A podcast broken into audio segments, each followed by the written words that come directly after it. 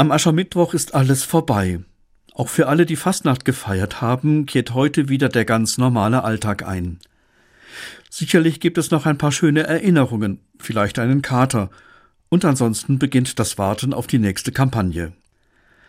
Masken gibt es allerdings oft auch außerhalb der Fastnacht. In der närrischen Zeit sind Masken und Verkleidung ja ein ganz wichtiges Requisit. Sie ermöglichen es, in eine andere Rolle zu schlüpfen, für ein paar Stunden eine Prinzessin sein oder ein wildes Tier. In meinem Dienst als Klinikseelsorger sind Masken was Alltägliches. Aus hygienischen Gründen werden immer noch FFP2-Masken getragen. Aber ich spüre manchmal auch Masken, die nicht gleich sichtbar sind.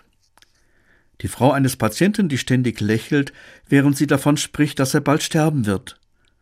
Oder der Patient, der lebensbedrohlich erkrankt ist aber wenn sein zehnjähriger Sohn zu Besuch kommt, versucht er Stärke zu zeigen. In solchen Situationen sind die Masken zwar Schutz vor dem Schrecken und Grauen des Alltags, aber es kostet unglaublich viel Kraft, sie aufrechtzuerhalten. Auch wenn ich gerne wollte, ist es nicht meine Aufgabe, den Menschen ihre Masken wegzunehmen. Aber ich kann versuchen, sie hinter ihren Masken hervorzulocken. Wenn das gelingt, ist es eine große Befreiung. Oft fließen dann die Tränen, ein deutliches Zeichen der Erleichterung. Dass ich mich so einbringe, hat einen tiefen Grund. Ich bin davon überzeugt, dass Gott mich so anschaut und annimmt, wie ich bin.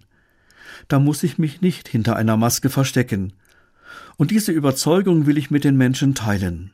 Vor Gott kannst du so sein, wie du bist.